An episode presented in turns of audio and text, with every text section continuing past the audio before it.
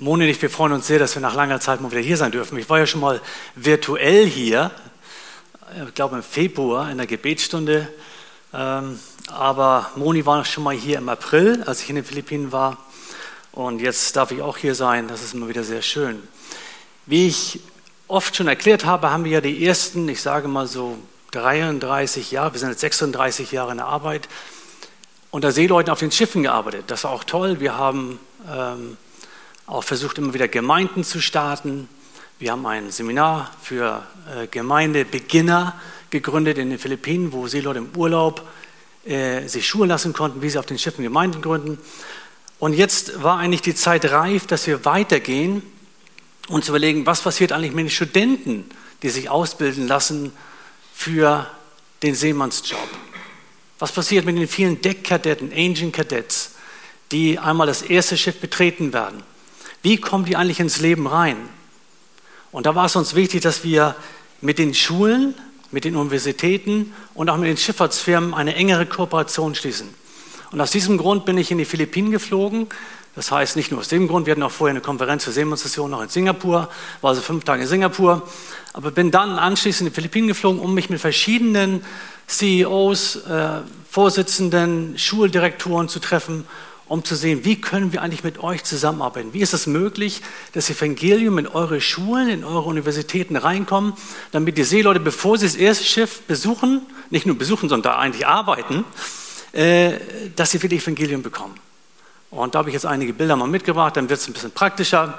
Äh, was uns da sehr überrascht hat, ist, dass wir überall mit ganz viel ja, Freude äh, willkommen geheißen worden sind.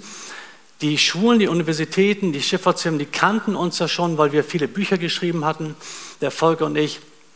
Und diese Bücher sind in die Schulen schon eingeflossen. Also im letzten Jahr sind allein 70.000 Bücher auf die Schulen, Universitäten, Schifffahrtsfirmen gegangen. Von daher waren viele schon bekannt mit dem, was wir tun.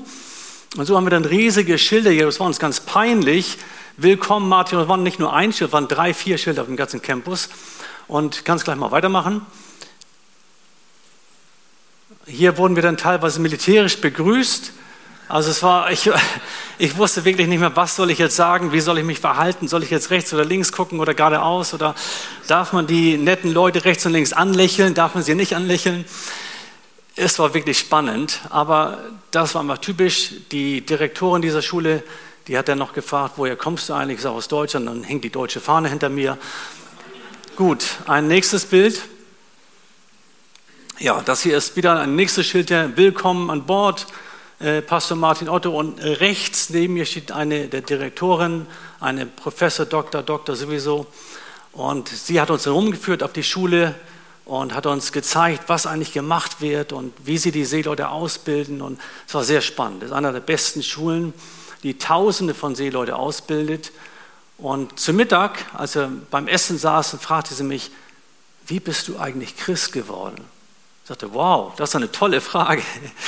Und habe ihnen erklärt, wie ich Christ geworden bin, habe ihr Zeugnis geben dürfen. Dann habe ich sie gefragt, darf ich für sie beten? Ja, gerne. Dann habe ich für sie gebetet und dann stand sie in Tränen da und hat sich hinterher nochmal ausdrücklich dafür bedankt. Und mir wurde bewusst, dass Gebet einfach so eine entscheidende Rolle in dieser ganzen Arbeit spielt. Und auch ihr habt immer wieder für uns gebetet. Und dafür wollen wir euch ganz herzlich danken, weil ohne Gebete wäre vieles gar nicht möglich gewesen. Ein nächstes Bild. Ja, hier sind wir auf der nächsten Schule, die PMMA.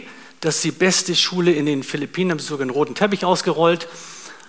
Und als sie ankamen, da hieß es gleich äh, vom äh, zukünftigen Vizeadmiral, Martin, ich kann gerade nicht kommen, der Präsident der Philippinen ist gerade hier, der Botschafter äh, von England, der Botschafter von den USA, warte mal ein paar Minuten. Und dann kam er nach zwei Stunden etwa und ich fragte ihn, wie war es denn? Er sagte, langweilig. Sagt, na gut, wenn der Präsident langweilig ist, was können wir dann noch anbieten? Und dann habe ich im nächsten Bild mich mit dem äh, Mann erstmal zusammen getroffen und habe ihn gebeten, schieß doch einmal die Tür, ich würde gerne für dich beten. Habe für ihn gebetet und auch er stand wieder in Tränen da. Und dieses Gebet hat so viel ausgemacht bei ihm, hat ihn so ermutigt, dass er hinterher eine volle Stunde sich Zeit genommen hat. Diese Leute sind dermaßen beschäftigt und mir sein Leid geklagt hat. Er sagt, weißt du, ich wache nachts um zwei auf und frage mich, wer bin ich eigentlich? Wie kann ich mit dieser Verantwortung klarkommen? Ich habe mit allen möglichen Präsidenten und Botschaftern und allen möglichen Leuten zu tun und ich weiß manchmal nicht mehr, wie schaffe ich das überhaupt, mit dieser Verantwortung klarzukommen. Und da war Gebet für ihn ein ganz, ganz wichtiger Bestandteil, dass er gesehen hat, es sind Leute, die unterstützen ihn, die beten für ihn regelmäßig. Ich habe ihm auch gesagt, ich bete wirklich regelmäßig für dich. Habe dann ein sehr gutes Buch hinterlassen können und er hat dann auch gleich wieder Bücher bestellt. Im Übrigen, in der ersten Woche nach unserer Reise kamen gleich wieder Buchbestellungen von etwa 17.000. Also die Leute, die wollen wirklich diese Bücher haben. Die Schulen fragen danach. Und ihr könnt mit dafür beten, dass diese Bücher auch wirklich gelesen werden, das Evangelium in ihre Herzen eindringt. Ein nächstes Bild. Ja, das war so das äh, Schul, der, der große Vorplatz dieser Schule. Etwa 1000 äh, Studenten, die dort studieren. Ein nächstes Bild. Abends durfte ich dann an dieser Schule predigen und das war für mich eine große Freude.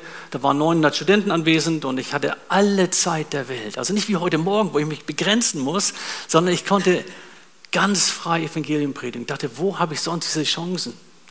Und da ist keiner, der sagt, hey, das stimmt aber nicht so mit der Bibel. Die Leute hören zu und die sind wirklich wissbegierig. Und das ist so eine Chance, mit diesen Schulen und Universitäten zusammenzuarbeiten. Ein nächstes Bild. Wir gingen dann weiter zu sogenannten Schifffahrtsfirmen, Manning Agencies. Das sind Firmen, die Seeleute für die Reedereien zur Verfügung stellen. Und hier rechts im Bild ist der Chef einer Manning Agency. Er hat allein 17.000 Seeleute unter sich. Also Jochen, vielleicht ein paar Jahre Allianzmission auch so viel, hoffe ich. Ähm, und auch ihm war es wichtig, wie können wir mit Seeleuten praktisch arbeiten. Sie sagen, wir tun die Arbeit im Schifffahrtsbetrieb. Wir unterrichten sie alles das, was sie wissen müssen, um ein guter Seemann zu werden. Aber was Seeleute brauchen, sind sogenannte Soft Skills. Sie müssen kommunikationsfähig werden. Sie müssen Disziplin haben. Sie müssen Resilienz haben. Sie müssen wirklich wissen, wie sie als Team zusammenarbeiten. Das könnt ihr uns unterrichten. Dann habe ich gesagt, ja toll, das ist genau das, was die Bibel lehrt. Natürlich können wir das unterrichten. Und an dem Punkt möchten wir weitermachen. Der gute Mann wird wahrscheinlich im März nach Hamburg kommen und möchte uns dann besuchen. Also wir sind wirklich dabei, Beziehungen auch aufzubauen. Das ist also nicht so ein einmal Besuch und dann Stopp, sondern wir bauen Beziehungen über Jahre. Und da können wir mit dafür beten, dass diese Beziehungen tiefer werden und verfestigt werden. Nächstes Bild. Hier bin ich beim Direktor einer äh, äh, Schule, die im technischen Bereich ausbildet. Er war gerade mit zwei Botschaftern, nein, Verzeihung, mit zwei Senatoren der Regierung zusammen. Und dann nahm er sich Zeit, 20 Minuten, um uns zu treffen. Weil ihm war das ganz wichtig. Er war ein entschiedener Christ. Ihm war das wichtig, dass Seeleute Evangelium bekommen. Und wir sind immer wieder überrascht gewesen, wie viele Top-Positionen, also Leute in hohen Verantwortungen, wirklich Christen waren. Ganz anders als in Deutschland. Also wirklich sehr mutig. Ein nächstes Bild. Ja, das hier war einer der entscheidendsten Begegnungen überhaupt. Rechts neben mir ist die Vorsitzende CEO von Maxisai. Maxisai ist eine Firma, die hat alleine 80.000 Seeleute unter sich. 80.000. Und die Frau kam gerade von einem Essen mit der Präsidentenfrau, entschuldigt sich ganz gehetzt, entschuldigt, dass ich zu spät bin, äh, aber nahm sich trotzdem zwei Stunden Zeit für uns. Und das ist in der Welt, ist das enorm viel. Das zeigt eigentlich, wie interessiert sie sind. Ich habe ihr dann zwei Bücher gegeben, habe gesagt, ich würde gerne weiter mit dir, mit euch als Firma zusammenarbeiten. Und auf der rechten Seite ist der Schulleiter einer großen Schule für diese Firma. Links daneben ein anderer Direktor, links neben mir der Geschäftsführer. Alles gläubige Leute. Also diese Frau ist umgeben von gläubigen Leuten. Und das ist so spannend zu sehen, was Gott dort tut auf diesen Schulen.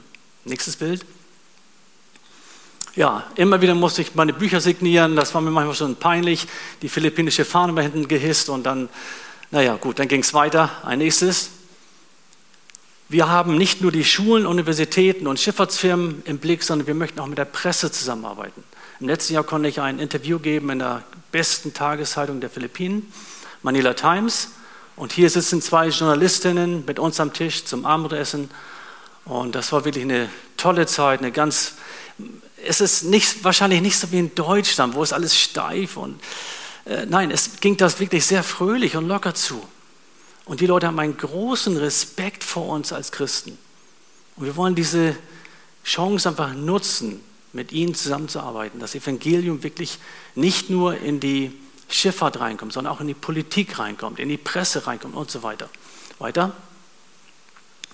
Das hier rechts ist mein bester Kontakt, so sage ich einmal. Ein äh, Doktor, einer Leiter einer Schule. Er war kein Christ, aber er ist so begeistert von den Büchern, die wir geschrieben haben, dass er überall, wo er hingeht, die Bücher verteilt. Auf Konferenzen, in irgendwelchen Meetings. Und hier ist er gerade links im Bild mit dem Präsidenten der Philippinen zusammen und sagt, auch übrigens, ich habe noch ein Buch für dich, darf ich dir das geben? Und gibt dem Präsidenten das Buch, äh, wie kann ich mit Versuchung umgehen? Also ein Buch, was ich vor Jahren mal geschrieben habe. Und jetzt hat der Präsident der Philippinen dieses Buch. Und seine nächste Reise am nächsten Tag war ein Besuch in den USA bei Joe Biden. Und ich hoffe, er hat Zeit gehabt, im Flugzeug dieses Buch zu lesen. Also wir wissen nicht, was Gott tut. Gut, ein nächstes. Ich glaube, es war schon das letzte Bild. Gut, ähm, ich möchte euch wirklich herzlich bitten, betet weiter. Es ist wirklich spannend, was sich tut in diesen Schulen, in diesen Universitäten, in diesen Schifffahrtsfirmen. Aber wir brauchen Gebet. Wir merken, dass Gebet wirklich viele Türen öffnet. Danke.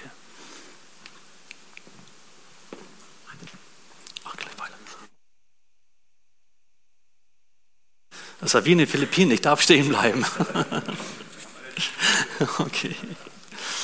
Ich hatte jetzt noch ein Lied erwartet, aber auch gut. Ja, ich möchte ein Thema heute Morgen mit euch durchgehen. Ähm, eigentlich ist das Thema schon ganz, durch den ganzen Gottesdienst heute Morgen so durchgestrahlt, und zwar Gottes Segen, Segnung Gottes. Ich lese uns dazu einen Text aus Epheser 1, die Verse ab 3 bis äh, 12 oder 13. Gepriesen sei der Gott und Vater unseres Herrn Jesus Christus. Er hat uns gesegnet mit jeder geistlichen Segnung in der Himmelswelt, in Christus, wie er uns in ihm auserwählt hat vor Grundlegung der Welt, dass wir heilig und tadellos vor ihm seien in Liebe. Und hat uns vorherbestimmt zur Sohnschaft durch Jesus Christus für sich selbst, nach dem Wohlgefallen seines Willens, zum Preise seiner Herrlichkeit, mit der er uns begnadigt hat in dem Geliebten. In ihm haben wir die Erlösung durch sein Blut, die Vergebung der Vergehungen, nach dem Reichtum seiner Gnade, die er uns reichlich gegeben hat in aller Weisheit und Einsicht. Er hat uns ja das Geheimnis seines Willens zu erkennen gegeben, nach seinem Wohlgefallen, das er sich vorgenommen hat, in ihm für die Verwaltung bei der Erfüllung der Zeiten, alles zusammenzufassen in dem Christus. Das, was in den Himmeln und was auf der Erde ist, in ihm. Und in ihm haben wir auch ein Erbteil erlangt, die wir vorherbestimmt waren, nach dem Vorsatz dessen, der alles nach dem Rat seines Willens wirkt, damit wir zum Preise seiner Herrlichkeit seien, die wir vorher schon auf den Christus gehofft haben. In ihm seid ihr auch, nachdem ihr das Wort der Wahrheit, das Evangelium eures Heils gehört habt und gläubig geworden seid, versiegelt worden mit dem Heiligen Geist der Verheißung. Der ist das Unterpfand unseres Erbes. Mal so weit. Ich denke, dass dieser Text sehr bekannt ist unter euch, dass wahrscheinlich alle diesen Text schon mal gelesen haben. Und ich weiß nicht, ob es euch auch so geht wie mir. Man liest das manchmal so runter und sagt, ja, okay, alles verstanden und eigentlich haben wir gar nichts verstanden. Wir tun in unserem Kopf so, als wenn wir verstanden haben, aber wir haben eigentlich theoretisch Wissen angehäuft, aber praktisch nicht viel verstanden. Ich hoffe, euch geht es besser wie mir. Ähm, ich lerne dann viel, wenn ich diesen Text öfter lese, nochmal lese, nochmal lese und auch dafür bete, dass dieser Text wirklich lebendig wird. Was mir hier auffiel, ist zuerst einmal eine Fülle, eine geballte Fülle von Segnung, wie ich sie kaum in anderen Bibeltexten, äh, wie ich sie kaum in anderen Bibeltexten vorfinde. Zum ersten steht hier, alle Segnungen in der Himmelswelt sind bereitgestellt für uns. Ich weiß nicht, ob wir uns darüber schon mal Gedanken machen, das ist ja so krass. Alle Segnungen, also nicht nur einige wenige, nicht nur 20 oder 30 oder 50, alle. Gott hat nicht mehr zu geben. Alle Segnungen, die er hat, sind uns gegeben durch Christus in der Himmelswelt. Das ist so viel. Wir könnten jetzt an die Stopp sagen, geht nach Hause, denkt über die Segnung nach, Punkt. Mache ich aber nicht. Ich gehe etwas weiter, weil es gibt noch viel mehr hier. Dann heißt das, wir sind auserwählt. Was für ein Geschenk. Wir sind heute Morgen vielleicht 70, 80 Geschwister hier. Jeder von uns ist auserwählt. Das ist nicht so eine billige Aussage. Gott hat sich Gedanken gemacht. Bei Gott gibt es keinen Automatismus. Er hat sich Gedanken gemacht, er hat dich und mich auserwählt. Ein riesiges Geschenk. Auserwählt, damit wir ihm dienen können. Vers 5, wir sind vorherbestimmt zur Sohnschaft. Also nicht nur Söhne, sondern auch Töchter natürlich, ganz klar. Vorherbestimmt zur Sohnschaft. Wir dürfen als Söhne, als Töchter Gottes leben. Und als Söhne und Töchter Gottes haben wir ein anderes Verhältnis zu Gott, als wenn wir irgendwelche Menschen wären, die nicht zur Familie Gottes gehören. Es heißt wir sind erlöst durch sein Blut, uns ist alles vergeben, Vers 7. Was ist das für ein Geschenk? Erlöst durch sein Blut, alles ist uns vergeben. Und dann heißt es sogar noch weiter diesem Vers, durch seine reichhaltige Gnade. Ich lese sehr gerne im Englischen und im Englischen heißt es, dass Gott diese Gnade, Vers 7, ausgeschüttet hat. Genauso 1. Johannes 3, wo es heißt, seht, welche Liebe hat Gott uns gezeigt. Da heißt es im Englischen auch, die Liebe hat er ausgeschüttet, also mit riesen Kübeln auf euch runtergeschüttet. Nicht nur so ein bisschen Gnade, dass wir gerade so überleben können. Er hat diese Gnade ausgeschüttet. Es ist so viel da, wir können täglich davon nehmen. Dann heißt es weiter, Vers 9, wir sind in der Lage, seinen Willen zu erkennen. Vers 11, wir sind Erben. Übrigens, ständig wird wiederholt, alles das nur in Christus, nicht aus uns heraus. In Christus. Und das heißt weiter, Vers 13, wir sind versiegelt durch den Heiligen Geist. Versiegelt. Ich kenne Siegel, weil ich im Hafen ständig die Siegel in den Containern sehe. Überall. Versiegelt, versiegelt, versiegelt. Da geht keiner mehr ran. Wir sind versiegelt. Du bist wirklich Eigentum Gottes, wenn du ihn in dein Leben aufgenommen hast. Und wir können jetzt weitergehen. Ich könnte auch in den Kolosserbrief reingehen, Kapitel 2, Vers 9. Da wird über die Fülle Gottes gesprochen. Es ist so viel. Alle Fülle in Jesus, Kolosser 2, 9. In Jesus wohnt die ganze Fülle der Gottheit leibhaftig und ihr seid erfüllt durch ihn. Ihr seid nicht nur ein bisschen angetan durch ihn. Kolosser sagt, erfüllt, voll, Punkt. Das Glas ist voll. Was machen wir denn mit all diesen Segnungen? Es ist so vieles, dass ich das manchmal gar nicht fassen kann. Ich weiß nicht, ob ihr das fassen könnt. Wir können das, glaube ich, noch nicht mal theoretisch fassen, geschweige denn geistig zu fassen und geschweige denn umzusetzen im täglichen Alltag. Was machen wir mit, oder was machen Segnungen Gottes mit uns, mit mir, mit dir? Ich bin überzeugt, dass wir alle gerne Geschenke bekommen. Jeder von uns. Weihnachten. Wer bekommt da nicht gerne Geschenke? Geburtstag. Es gibt bei den fünf Sprachen der Liebe eine Sprache, da heißt es, die Sprache der Liebe sind Geschenke. Ich weiß nicht, wer diese Sprache spricht. Und wir alle werden doch gerne gesegnet mit Geschenken. Wir werden gerne gesegnet von Gott. Wir sind begeistert, wenn Gott unser Gebet erhört, wenn wir eine Gebetshörung haben, wenn wir Heilung erfahren, wenn wir Führung Gottes erfahren, wenn wir wirklich tägliche Hilfe erfahren. Wir sind begeistert. Und dann sind das Situationen und Zeiten, wo wir sagen, wow, toll, es ist so gut mit Jesus zu leben. Aber was machen wir denn eigentlich mit dem Segen? Wenn wir so viel Segen erlebt haben, was machen wir denn damit? Ich möchte uns die Antwort aus Lukas 12 geben oder Lukas 17 auf diese Frage. Was machst du und ich mit dem Segen? Lukas 17, 12 bis 17. Da sagt es, heißt es hier, und bei seiner Ankunft in einem Dorf begegnete Jesus zehn aussätzigen Männern, die von ferne stehen blieben. Und sie erhoben ihre Stimme und sprachen, Jesus, Meister, erbarme dich über uns. Als er sie sah, sprach er zu ihnen, geht hin, zeigt euch den Priestern. Und es geschah, während sie hingingen, wurden sie rein. Einer aber von ihnen kehrte wieder um, als er sah, dass er geheilt worden war, und er pries Gott mit lauter Stimme, warf sich auf sein Angesicht zu Füßen von Jesus und dankte ihm, und das war ein Samariter. Da antwortete Jesus und sprach, sind nicht zehn rein geworden? Wo sind die anderen neun? Hat sich sonst keiner gefunden, der umgekehrt wäre, um Gott die Ehre zu geben, als nur dieser Fremdling? Ihr wisst wahrscheinlich, was ich sagen möchte. Wie gehen wir mit dem Segen Gottes um? Gehören wir zu den neuen Personen, die einfach weiterlaufen, als wenn nichts passiert wäre?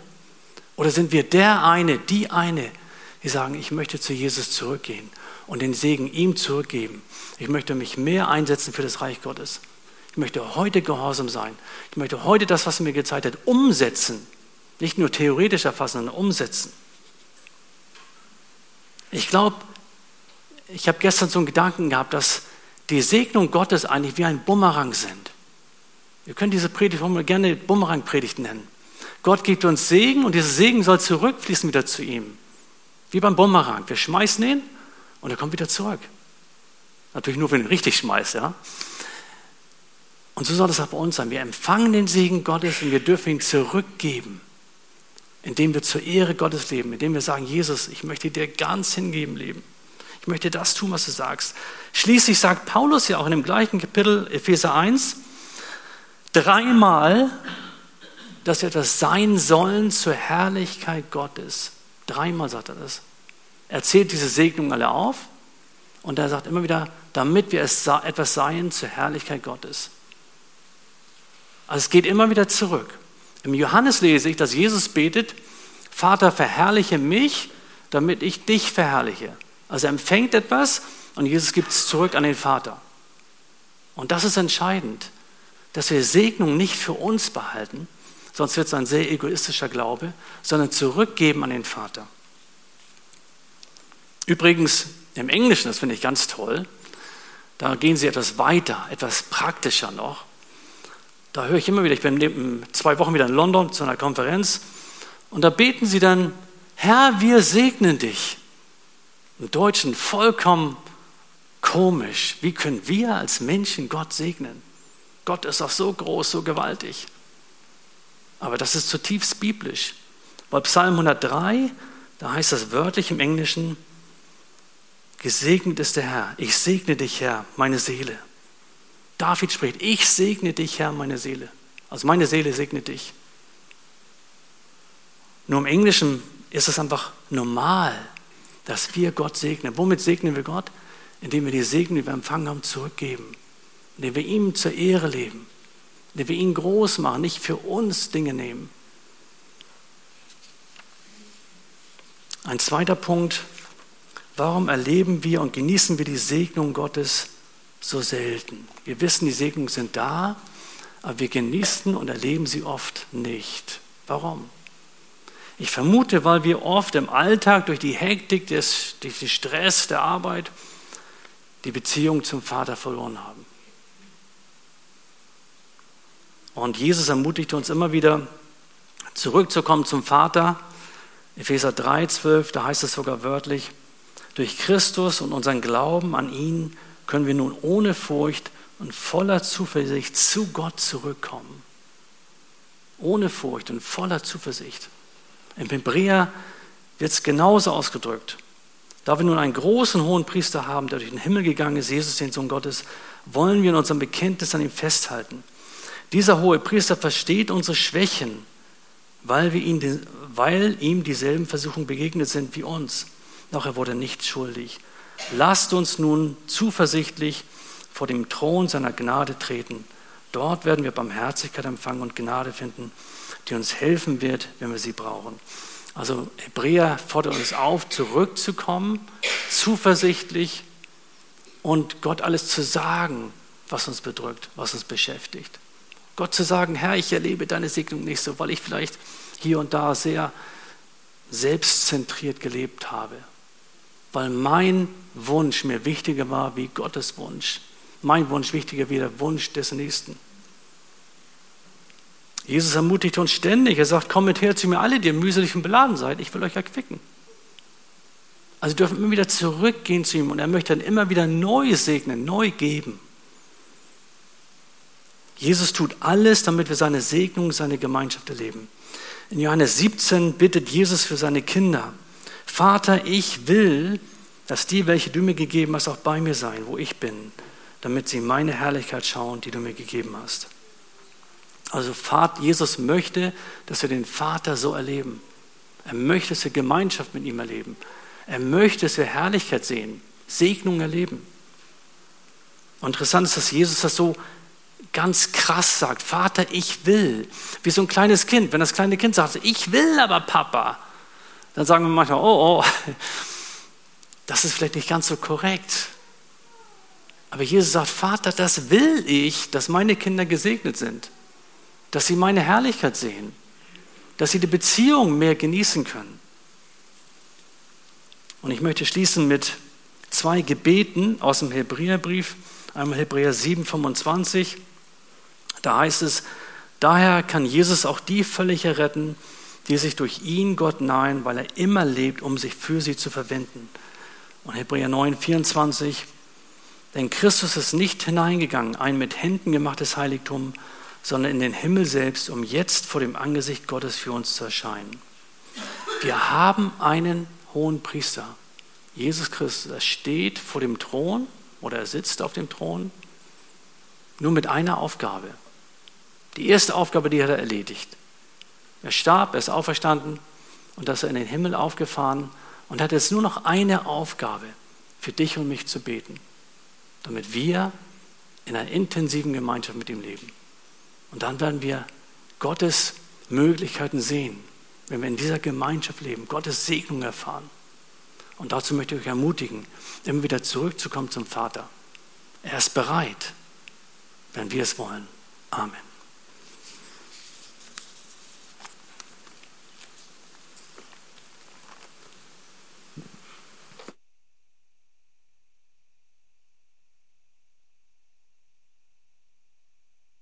Gebet und ich darf bitten, dass einer aus unserer Mitte noch mit uns betet.